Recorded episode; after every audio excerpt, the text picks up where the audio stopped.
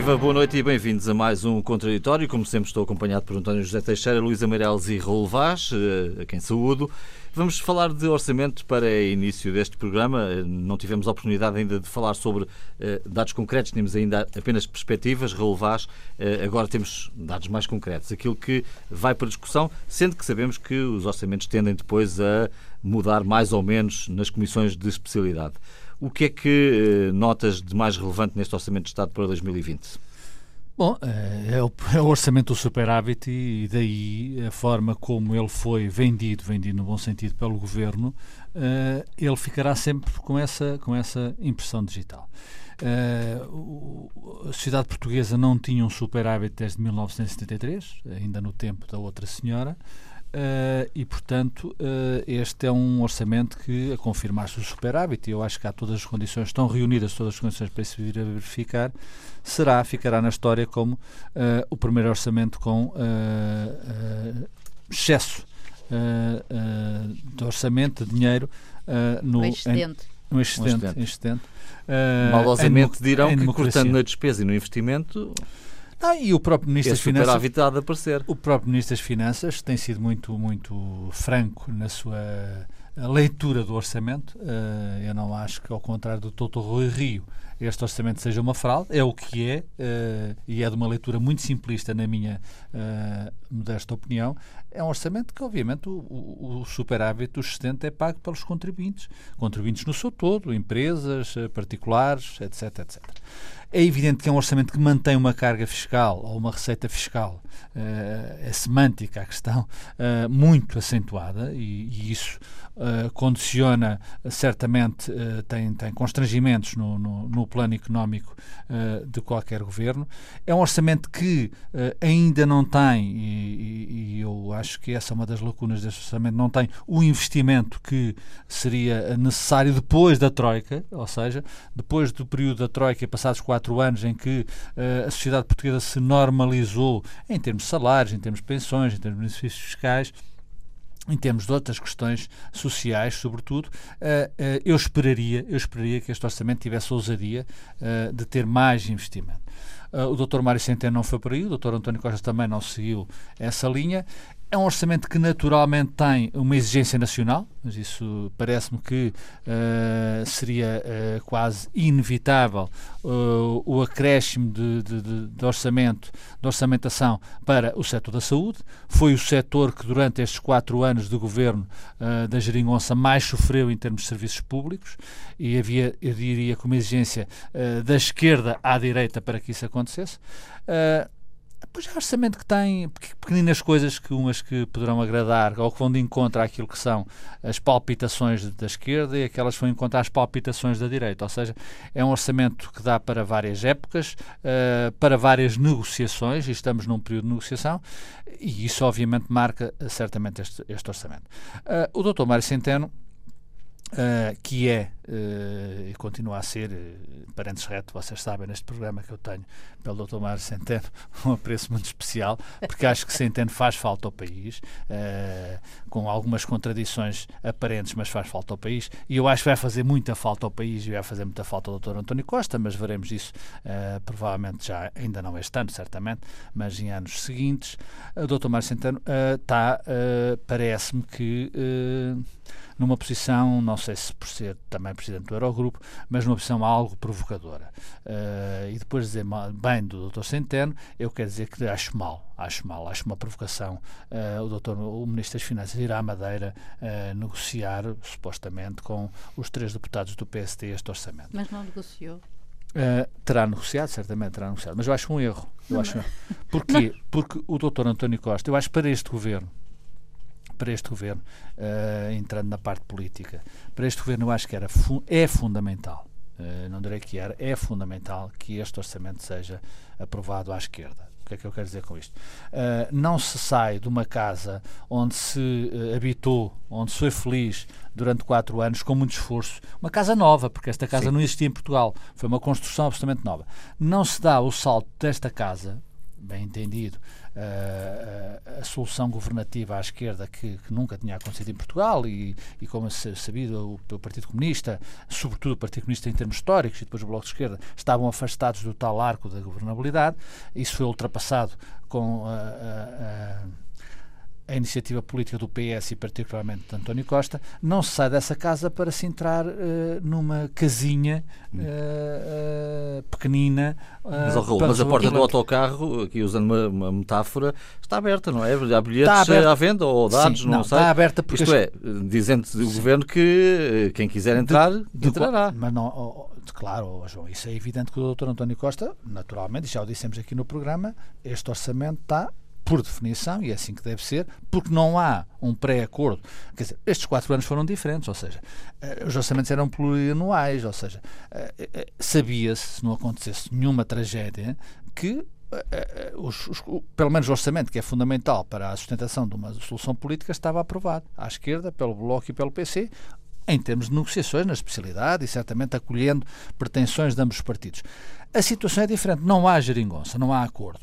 Isso, na minha opinião, deveria exigir que o governo fosse até mais ativo no encontrar de soluções à esquerda para aprovar este orçamento. Porque repara, se o Dr. António Costa quer fazer os quatro anos, tem que, obviamente, prevenir, sobretudo, a questão orçamental a execução e a, governação é mais fácil, até porque neste momento não há alternativa política. E essa alternativa política a acontecer em 2020 vai ter que fazer o seu caminho e vai ter que se consolidar. Estou a falar sobretudo da direita. E, portanto, eh, não se devia partir de uma solução pequena, que é a tal solução entre aspas, limiana, uh, com os tais três uh, deputados da Madeira, o PAN e o LIVRE, julgo que são estes que dá os 108 mais 8, porque isso é, é, é à partida reduzir o espaço de, da legislatura. Se se parte daí, dificilmente o Partido Socialista, o Governo do Partido Socialista, terá qualquer orçamento aprovado daqueles que vêm a seguir à esquerda com o Bloco e com o PC. É preferível uh, partir, em termos de solidez da, da legislatura, partir de uma solução da tal casa que foi construída, embora num, com, com, com móveis diferentes e, eh, e, com uma fechadura diferente, mas e depois provavelmente encontrar. A não ser que, mas eu deixaria isso se calhar para uma segunda intervenção, a não ser que o Dr. António Costa uh, não queira uh, cumprir a legislatura. E essa dúvida uh, veio-me veio à cabeça. Uh, bom, estás aqui a deixar em aberto um tema completamente novo. Nós daqui a pouco vamos falar de quem vota, quem vota o orçamento e que perspectivas aqui temos, mas agora talvez pudéssemos falar, Luísa, uh, da questão concreta dos números que estão apresentados pelo hum. Governo e das propostas políticas que o Governo apresentou. enfim, já de certa forma a semana passada já aventámos este, esta matéria, mas agora temos dados concretos. O que é que aqui mais ressalta? É, bom, deixa-me dizer uma coisa sem imaginação nenhuma. É que, na verdade, eu também acho que isto é um orçamento de continuidade, na medida em que o Dr. Centeno fez os últimos quatro e elaborou este exatamente com o mesmo princípio, contas públicas certas, e foi andando, tuca, tuca, tuca, até chegarmos agora em que temos um excedente de 580 e tal milhões.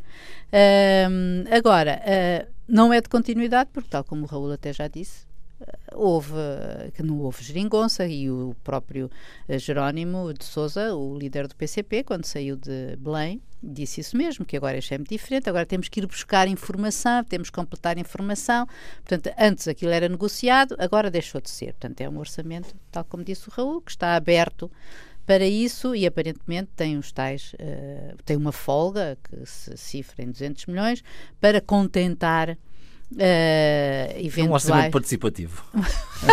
é isso mesmo. Não, mas Para... Catarina Martins tem razão quando diz que, que o, doutor, o governo, o doutor António Costa, uh, neste, neste, neste início de conversa, uh, partiu como se tivesse maioria absoluta. Exatamente, isso é verdade. Isso exatamente, é verdade. É, é verdade. É verdade. Aqui está, aqui está o que eu penso, aqui está. Quem aqui, quiser que venha comigo. É? Exatamente, exatamente. E, e, enfim, e agora, uh, mas ao mesmo tempo eu acho que também existe aqui uma aposta, uh, e acho que Carlos César foi muito claro quando disse que o PS quer este governo, quer este orçamento aprovado à esquerda, tal como, ou seja, PCP, Bloco, PEV e depois eh, PAN, PAN. e agora o LIVRE, não é? Sim. Portanto, à esquerda. Uh, e nenhum deles rejeitou liminarmente embora tenha uh, declarado insuficiências, etc., e postergado para uh, o momento posterior essas, essas afirmações. Agora, Um, eu também acho que será uh, muito mal se isto for aprovado tipo limiano ou com, ou, ou com os deputados da Madeira, que para além de colocar uh, o PSD numa situação um pouco complicada, um, Uh, e enfim, uh, quando eu dizia há bocado que ele afinal não negociou foi porque ele foi à Madeira, não é? E depois afinal não houve, não houve reunião, não é? Reuniu-se só cinco, cinco minutos, o que não quer dizer que as discussões façam por telefone. Mas enfim, uh, ou, ou, longe das vistas. Um, eu acho que este orçamento, em alguns aspectos, nós vemos que ele não. Ele, sim, senhora, tem um grande aumento da, da, das contribuições, não é? É isso que faz basicamente aumentar a carga fiscal. Aumentar, não é assim tanto, mas enfim, é um ponto e não sei o quê. Um, mas não é desta vez com uma grande carga de impostos, uh, não é, eles não, eles não aumentam, quer dizer, aumentam para quê? No IMT, que passou nos para o IMT é o imposto de, municipal, de, é? municipal. E portanto para aquelas casas que são vendidas um milhão. acima de um milhão, quer dizer, um passa de 6 para 7,5. Acho justo, não é? Acho justo. Quem tem um milhão para dar também tem com certeza mais 1,5%. Infelizmente hoje uma casa de um milhão não é uma grande casa. Não é uma grande casa, é Esse verdade, é que é o é, problema da, é, da é sociedade verdade, É verdade. E, e, enfim, vai dando algumas outras coisas com, aos jovens, ou a história lá do, do, das deduções, às, às, aos segundos, a partir dos segundos filhos, até aos, até 3 anos. anos, pois claro. Bom, aos 3 anos social, é a idade etc. de ir para a tropa. Já. O que me preocupa aqui mais neste aspecto é que, por exemplo, tu vês, a gente percebe a necessidade absoluta de manter as contas públicas certas. Isso dá-nos a tal folga de, uh, e o tal prestígio inter, internacional que nos permite a baixa dos juros e facilitar a vida e, segundo o Mário Centeno disse, isto que nos permite ter um, eh, enfrentar com alguma tranquilidade os efeitos de uma eventual e precaver o futuro e precaver o futuro. Mas o reverso da medalha é que se o investimento afinal foi só na saúde, que já não é mau, mas se o investimento foi só aí e nos outros e nos outros setores Uh, não se nota. É residual. É residual. Uh, tu tens já, e mesmo em, e em termos de contestação social que se uh, aproxima, tu tens esta instabilidade interna que pode ao mesmo tempo, como é que eu hei de dizer, desestabilizar a estabilidade externa, se é, ou, ou, seja, a própria instabilidade, a estabilidade interna é aquela que dá segurança. Exato também dá uma tranquilidade de um país e tal, que está tranquilo e que tem um orçamento de boas contas. Se isto começa tudo, e, enfim, eu não acredito que haja, eh, aliás, o próprio Carlos César, estou a repeti-lo, disse que, que não haverá outras, outras contrapartidas e os 0,3% para a função pública podem ser mais. E o, e Embora o líder, não acompanhe a inflação. Exato. E o líder da inflação, e o líder da, da, da função pública, o Abraão Vicente, né, disse que era foi 0,7% o que lhe disseram, portanto, houve depois aqui. Sim, uh, ouviu mal. Ouviu mal, ou não, se calhar não ouviu, mas sim, sim. Uh, se calhar uh, houve ali alguns problemas a nível do não governo. São os não números de Mário Centeno. São os números de não, Mário Centeno. Não são os números de Mário Centeno. Não são os números de Mário Centeno. Mário Centeno diz que a função pública vai ter um acréscimo de 3,2% em média. Porque, sim, porque conta não com aumentos, mas com claro, a reposição das carreiras. É, sim, claro. O são os 0,3%. Pois, pois. O que, Mas isso... o, o que não deixa de ser verdade. Nas contas, fica lá mais. A matemática é muito, é muito discutível, a matemática. É, as carreiras, etc., promoções. Custa dinheiro. Custa dinheiro. Custa dinheiro. Custa dinheiro. Desse ponto de vista, Uh, é a tal visão financista Exato. que da administração pública que o Dr. António Costa até tinha prometido que queria libertar a administração pública ao criar um novo ministério. Já há centenas, ainda há centenas. Mas esse é um, esse acho que é o ponto essencial que temos aqui em termos de novidade no, no orçamento, que é eh, sendo Mário Centeno o mesmo Ministro das Finanças e afirmando que este é um orçamento de continuidade, a verdade é que este orçamento tem novidades. E não é apenas o histórico do excedente orçamental, que não é pouco e não devemos diminuir, se ele o conseguir. Convém já agora dizer que também, porventura, vai conseguir este ano um déficit zero no final do ano, e isso também será uh, algo assinalável. Uh, Mário Centeno, obviamente, quer ficar na história, já terá ficado alguma coisa na história. Nestes quatro anos não fez orçamentos retificativos, é também algo que. Cativou. Uh, graças a essa flexibilidade cativante, chamemos-lhe assim, que foi exercendo ao longo do tempo, acho que essa flexibilidade se mantém. Eh, ele é muito prudente, basta ver o que é que ele fez com a taxa de inflação para considerar eh, como referência no orçamento. 0,3 é o número de novembro. Uh, sabemos que no próximo ano a inflação vai ser superior, claro. bastante superior. Mas é uma estimativa. E, uh, sim, bastante superior, mas ele fez os cálculos por baixo, a 0,3. Com o real. Em nome da prudência. Não, o real de novembro. No real este é o orçamento de 2020. Certo, certo, certo. Uh, e, portanto, isso sempre com, com a ideia de que é preciso ter flexibilidade para ir ajustando para ir cativando ou não, para ir libertando ou não mais verba e, e, prudência para que as contas no final possam bater certo e o barco vá navegando. A verdade é que este orçamento, e sem querer uh, ser financista, que não sou além de mais, nem tenho pretensões, uh, a verdade é que a despesa pública, e essa é uma novidade, sobe com significativamente. E não é apenas a questão da saúde, que aliás dá para cálculos diversos e terá até uh, dado um argumento a Rui Rio para utilizar a palavra fraude, que é Sim, o que é que representam estes 800 milhões e são para onde, e depois a dívida, etc. Mas se formos ao orçamento da defesa, ele leva mais 23% de aumento. Não é pouco. É evidente que sabemos Bom, das carências que existem lá. Sim. Eh, se formos à administração interna, são mais 7,8%. Eh, se calhar até é pouco para aquilo que é necessário, já vimos como estão as forças de segurança. E, e podemos ir por aí, os complementos solidários para idosos, por aí fora, pensões que ainda não sabemos exatamente onde ficam, e é uma área, em termos de negociação, sim, as pensões está. vão ser talvez dos objetos mais negociáveis na especialidade. Uh, há aqui, de facto, uh, inovações, há aqui um abrir de cordões à Bolsa e, e deixar Mário Centeno, talvez perigosamente ou não, mais de lado aquela exigência que é preciso mais Cisa Vieira do que Centeno. É, uh, não se tem verificado. Cisa Vieira, número 2 do governo, uh, alguns sinais. Isto é, quando olhamos para a história das PPPs e dizemos Sim. que antes era o Ministro das Finanças que era rei senhor para decidir o que bem queria fazer sobre as PPPs e agora elas têm que ir a Conselho de Ministros, isso significa que Pedro Cisa Vieira ganhou margem de manobra. E já veremos os resultados práticos. As tensões hoje no interior do governo, mesmo na elaboração deste orçamento, já representam isso. Já não é. Antes era, é preciso voz única e depois negociamos com o Bloco e com o PCP. Agora não negociamos com o Bloco e o PCP à partida, negociaremos depois se houver margem para isso estamos a negociar, a fazer entre a barganha entre nós. Portanto, eh, o Ministro da Administração Interna, eh, Eduardo Cabrita, fez questão de pôr nos jornais que precisava mais dinheiro, que não podia ser essa coisa de só mais 1%. E sabemos que conseguiu não mais 1%, mas mais 7,8%. Isso é público. Foi os, os jornais Sim. foram, digamos, montra dessa tensão Sim, e não foi o único, de certeza, foram, foram vários. E, portanto, essa uh, tensão, deixando Mário Centeno um bocadinho mais, digamos, digamos, pressionado, agrada a António Costa porque ele sabe que há carências graves nos serviços públicos que tem que ter alguma resposta, pelo menos. E se bem que numa entrevista que António Costa deu ao público diz que, bom, uh, o Ministro das Finanças diz o que é possível e depois nós vemos. Eh, este é sempre o ponto de partida e defendeu, obviamente. Mas o Ministro das Finanças foi muito pressionado e não é por acaso que ele depois se comporta.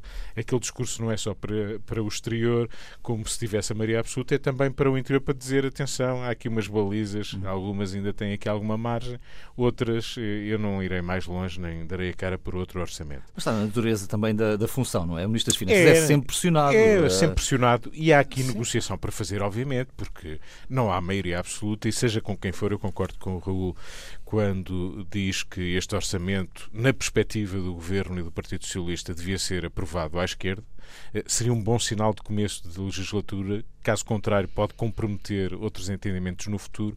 Apesar de tudo, os mais fáceis são agora, porque o eleitorado compreenderia com dificuldade. E não, e não há alternativa política. Logo Exatamente. Que logo a seguir às eleições entrássemos em, em, em crise política com dois partidos em congresso e a escolher líderes, como é o caso claro. do CDS e do PST. Esse entendimento ninguém o perceberia e, portanto, seria um desastre. O próximo ano é um ano, aliás, vital. Marcelo limitou-se a, constatar, mas alertou-nos metade dos orçamentos são aprovados em 2020. Hum. É, enfim, por, por via do atraso que as eleições provocaram. E, portanto, esse será o objetivo. Carlos César tem o sublinhado, António Costa também, não vê porque é que a esquerda não se há de reconhecer também neste orçamento. Haverá alguma margem de negociação, mas é incerto. E, e, e é incerto porquê? Eu acho que o PCP dificilmente pode deixar de votar contra. Uh, benefício da dúvida, veremos. Eu estou a dizer mais na Sim, lógica também, em que se tem colocado percebo, percebo. o realismo depois. Pode votar contra? Deixar de votar contra. Ah, uh, na, na lógica de, de ser coerente com o discurso que tem feito de muito acirrado em relação às opções do governo.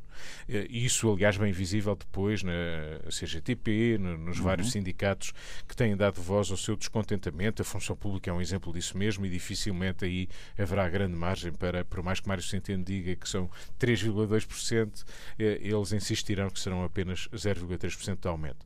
Portanto, acho que o PCP está colocado, eu não digo que no final graças a uma conquista que vai ser reivindicada e que justificará a abstenção, uh, dificilmente, à partida, o, o voto o contra não é estará no, no, horizonte. António. De acordo. Muito pragmático. Eu estou a dizer como ponto de partida, ou seja, a dúvida não é por acaso Carlos César e António Costa estão na pressão claro. e a tentar que isso não aconteça.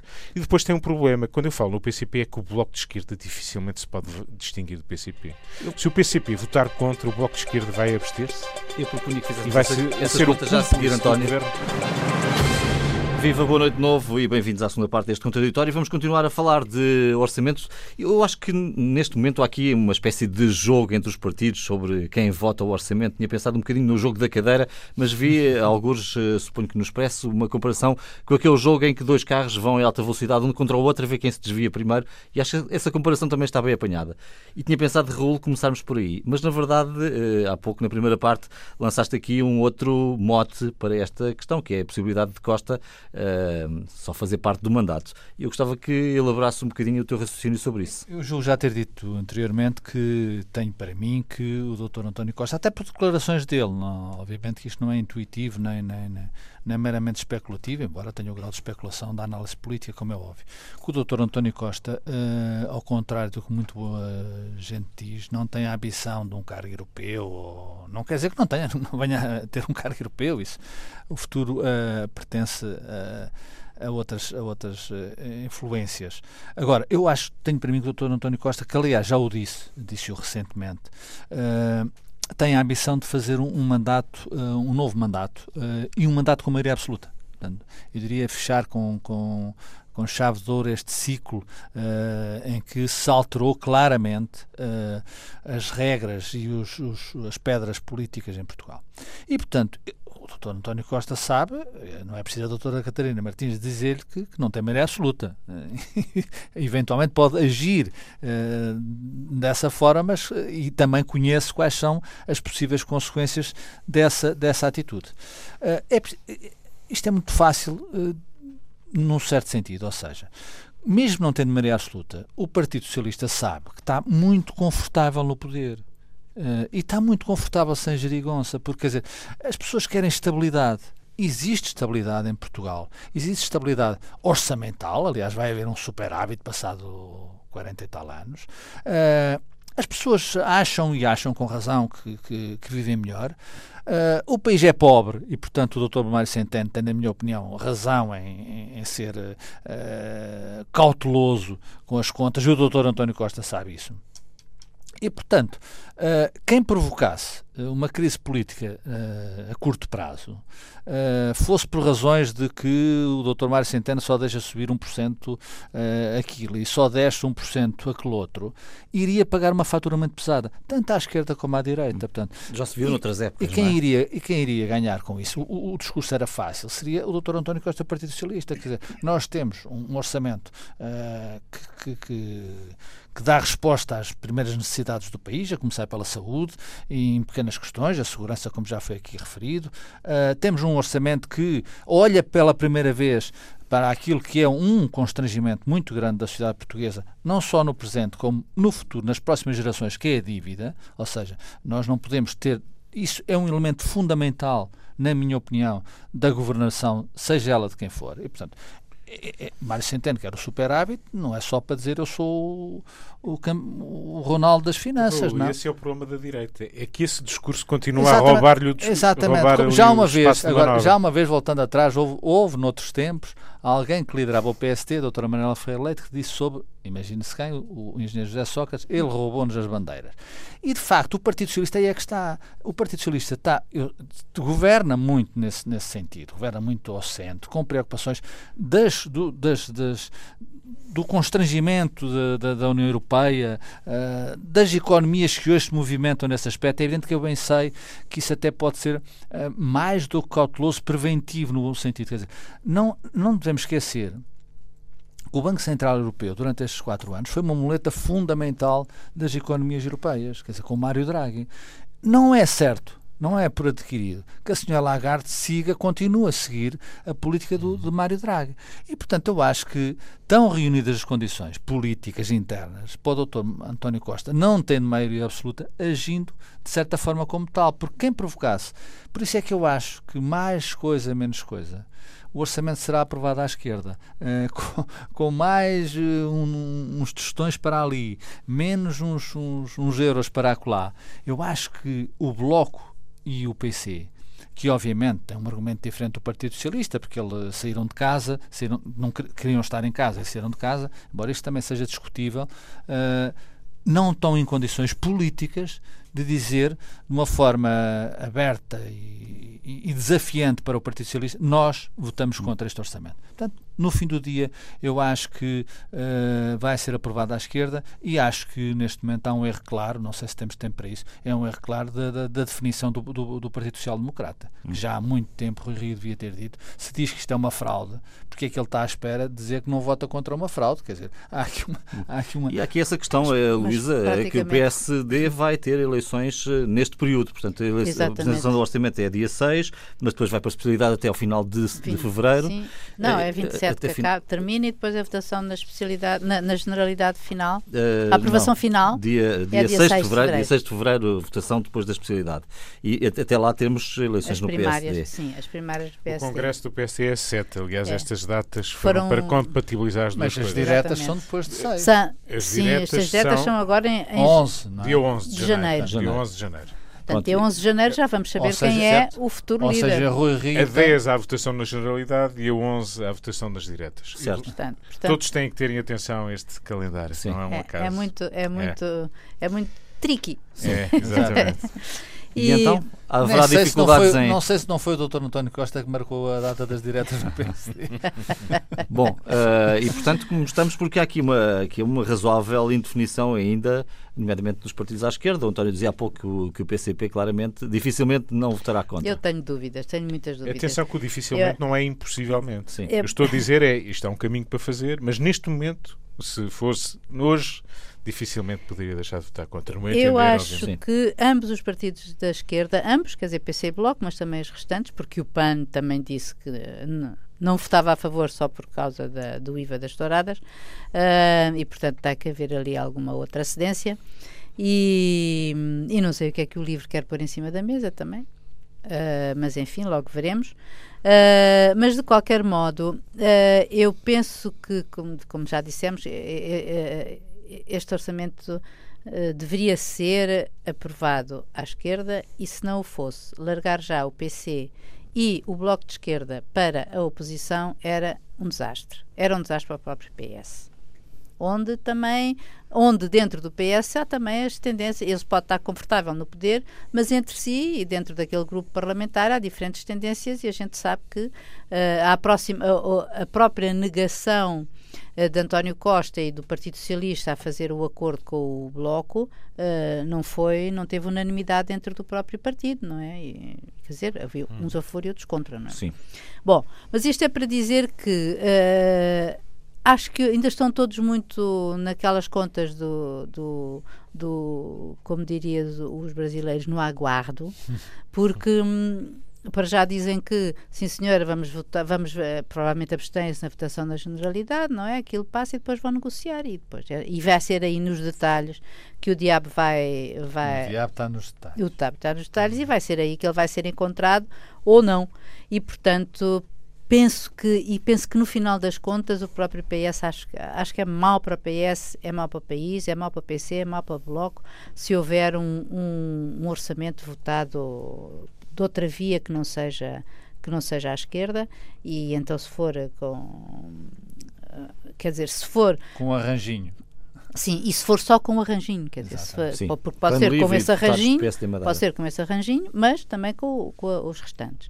Do ponto de vista da direita, eu acho que uh, o discurso que temos assistido até agora, que estamos em plena campanha eleitoral dos três candidatos, tem sido uma coisa muito estão a falar muito internamente e, portanto, internamente existem aquelas pulsões de que estamos a fazer oposição, tem que se votar contra, uh, e por isso acho que, uh, de, uma, de uma certa maneira, Rio já preparou o caminho para isso. Uh, e Montenegro já o disse, uh, e Pinto Luz também, quer dizer, uh, não acho que haja aí um, Surpresa. surpresas, não é? será apenas se for Rui Rio o candidato uh, votado, digamos assim, e, portanto, manter-se como líder.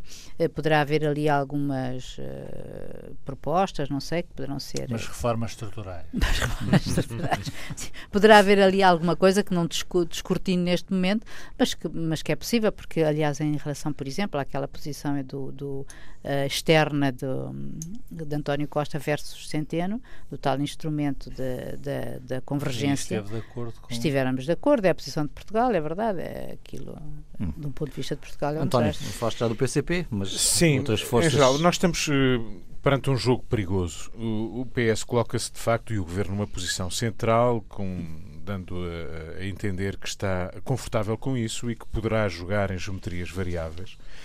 E, e, quando digo que o jogo é perigoso e há uma incerteza grande no horizonte, tem a ver precisamente com os sinais que foram dados. E esta história da Madeira e dos três deputados da Madeira, eh, que poderão, no limite, ser a tábua de salvação, eh, são também algo que o Bloco e o PCP estão a ter em consideração. Isto é, se percebem que não há uma crise política e que alguém vai salvar no final, eh, podemos usar sim, a metáfora sim. dos carros sim. Eh, que estavas a usar, João.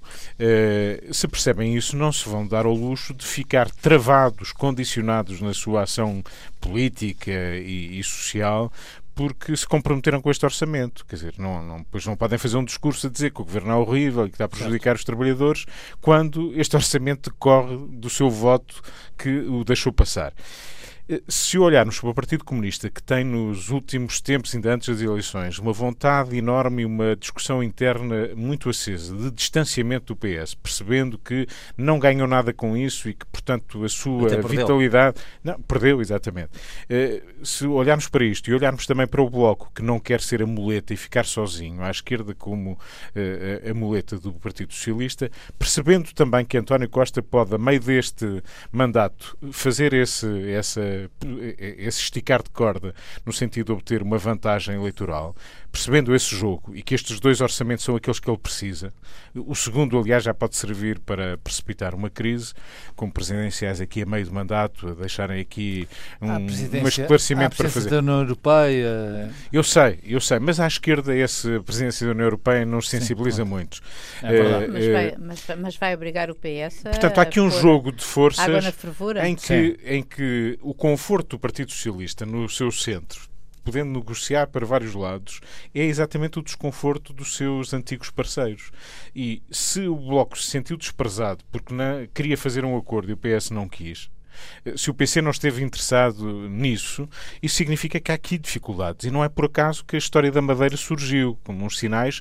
E, atenção, o líder do, do governo madeirense disse claramente: já negociámos metade e o resto, se, se conseguirmos, votamos. Isto foi dito em público, sem, nenhum, sem nenhuma vergonha. Cada um trata de si. Exatamente. Portanto, já não é o queijo limiano, poderá ser o mel, eh, o não, bolo de mel, o bolo de mel madeirense. E as, viagens, e as viagens. Exatamente. Portanto, tudo isto uh, indicia que há aqui, uh, por um lado, margem de manobra negocial para preferencialmente do lado do governo do Partido Socialista, aprovar este orçamento à esquerda, mas que isso não está garantido, que isso não é um dado assente e que isso pode falhar e que é preciso ter soluções alternativas, mesmo que elas sejam à la carte e não sejam muito saudáveis. E é isto que está no horizonte. Bom, vamos falar de Donald Trump, é uma das figuras da semana. Raul, achas que ele pode ser destituído? Não percebo como é que ainda há, sobretudo na Europa, sobretudo na Europa, uh, pessoas que, que, acreditam ou acham que Trump uh, é uma boa solução mesmo para a América em termos económicos. A economia americana não estava tão má quanto isso, a economia americana estava a crescer com Obama, estávamos praticamente em pleno emprego. Uh, portanto, Trump, o que é que, que, é que fez da, uh, da, América outra vez grande? Eu acho que, pelo contrário, tornou a América mais pequena. ou seja, tornou a América menos influente no mundo, está a fazer mal à América. Quem faz mal à América faz mal ao mundo. Uh, a, Rússia tornou-se muito mais imperial e muito mais decisiva porque Trump não é capaz de bater o pé. Trump é, é, é, é, forte com os fracos e é fraco com os fortes. E isso é uma característica que não, que, que, não abona nada a um líder político, sobretudo a um líder político de um país como a América. Portanto, tenho imensa pena, continuarei a rosnar a Trump, embora com a consciência que isso não, não me leva a, a lado nenhum. Uh, agora, tenho imensa pena que uh, este processo de destituição de Trump, que devia de facto acontecer, vá esbarrar no Senado e, portanto, Trump tenha. Uh, e tenho mais pena de outra coisa. A América está muito dividida, mas por paradoxal que pareça, isto, isto até pode ter feito bem uh, à reeleição de Trump. E isso é de facto uh, uh, muito injusto para, para os americanos e é muito injusto para o mundo. Mas estes processos, e Trump aí sabe aproveitar, estes, sabe vitimizar-se muito bem, e há uma América que gosta disso, pode ajudar a que a, a Trump ainda tenhamos mais este ano. Nossa, e mais a maioria quatro... dos eleitores americanos votam assim, está certo, não é? com certeza, não está estou certo. a dizer isso. Estou a dizer é que... é, uma, é, é, sempre uma maioria que é uma minoria, não é? O, porque é, é mesmo uma minoria de, de americanos que vota, mas Sim. se os e eleitores... não é um homem, um voto, o é, não é Isso serviria para nós, Sim. esse chapéu serve para nós também da mesma maneira, porque o número de eleitores que votam em Portugal em algumas eleições também... Não, mas é, por isso, em número absoluto de eleitores, se fosse medido assim, ele teria perdido. Porque a Hillary Clinton teve, em votos, teve mais mais 3 milhões, Sim, mas é o sistema, é o sistema de votação Exatamente. americano. Não, não vamos é? agora discutir é. o sistema de eleição americano, é o que é.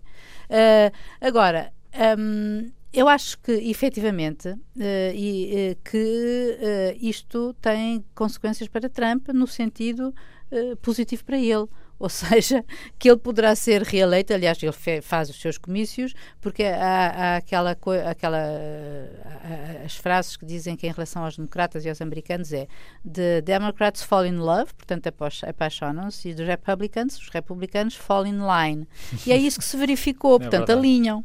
Ou seja, uh, o, o, o Trump conseguiu unir o Partido Republicano de uma maneira como nunca vista, porque quando foi o outro gravíssimo precedente do do, impeachment. do impeachment, que não chegou a ser porque o Nixon percebeu que não tinha nem republicano e, muito menos isso foi embora.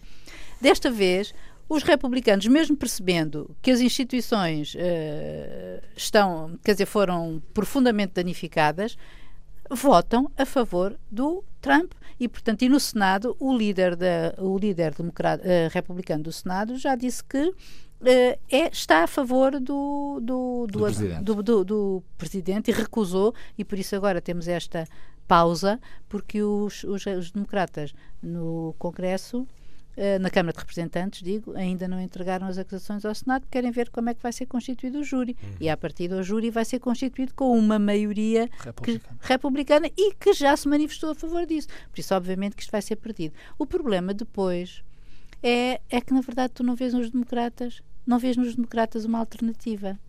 E ainda não vês. E, e, é muito triste que isto aconteça, não é? Porque tu agora tens, tens, agora tens um novo candidato que está a tentar uh, aparecer, mas uh, entre o Joe Biden, que eu acho que é o establishment perfeito, uh, e o Bernie Sanders, que eu acho que está a perder gás, a Elizabeth Warren, que tem uma mensagem mais de esquerda, mas a esquerda nos Estados Unidos, é outra calma. Coisa. É outra coisa, é uma coisa bem, quer dizer, é, é, é, serviço de saúde para todos, não é? Universal e gratuito, digamos que isto não é uma coisa fantástica. E depois, e Fantástica temos a, é. Fantástica é, nos Estados Unidos é mesmo, é, é, é mesmo uhum. inimaginável. Uma Luísa. Mas eu só queria dizer uma coisa, é que o Trump está tão convencido que ganha que ele antigamente dizia, o, o slogan dele era Keep America Great Again e agora é Keep America Great. Portanto, ele já ele está na, hum. sim, sim, sim. está na vaga. António. Bom, isto uh, correrá a favor de, de Trump, uh, este processo. Isso parece objetivo e essa foi a hesitação que os democratas tiveram. Eles hesitaram muito em levar este processo para a frente porque sabiam que, no limite, isso poderia favorecer as ambições eleitorais de, de Donald Trump. E favorece. Uh, a questão que motivou os democratas foi: há aqui um limite, e um limite que a história vai documentar. É se nos calamos perante a indecência, digamos assim, do que do que Trump fez e do desafio que ele colocou aos seus próprios poderes e à, e à, e à maneira como, como os eh, tem, tem executado.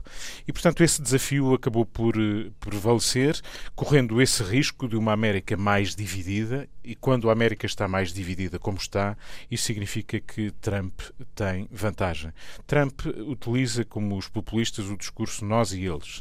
Uh, isto tudo é, uh, digamos, traduzido com este simplismo uh, de, das palavras de ordem, de, das elites, do Caixa establishment, da caixa às bruxas, da conspiração constitucional.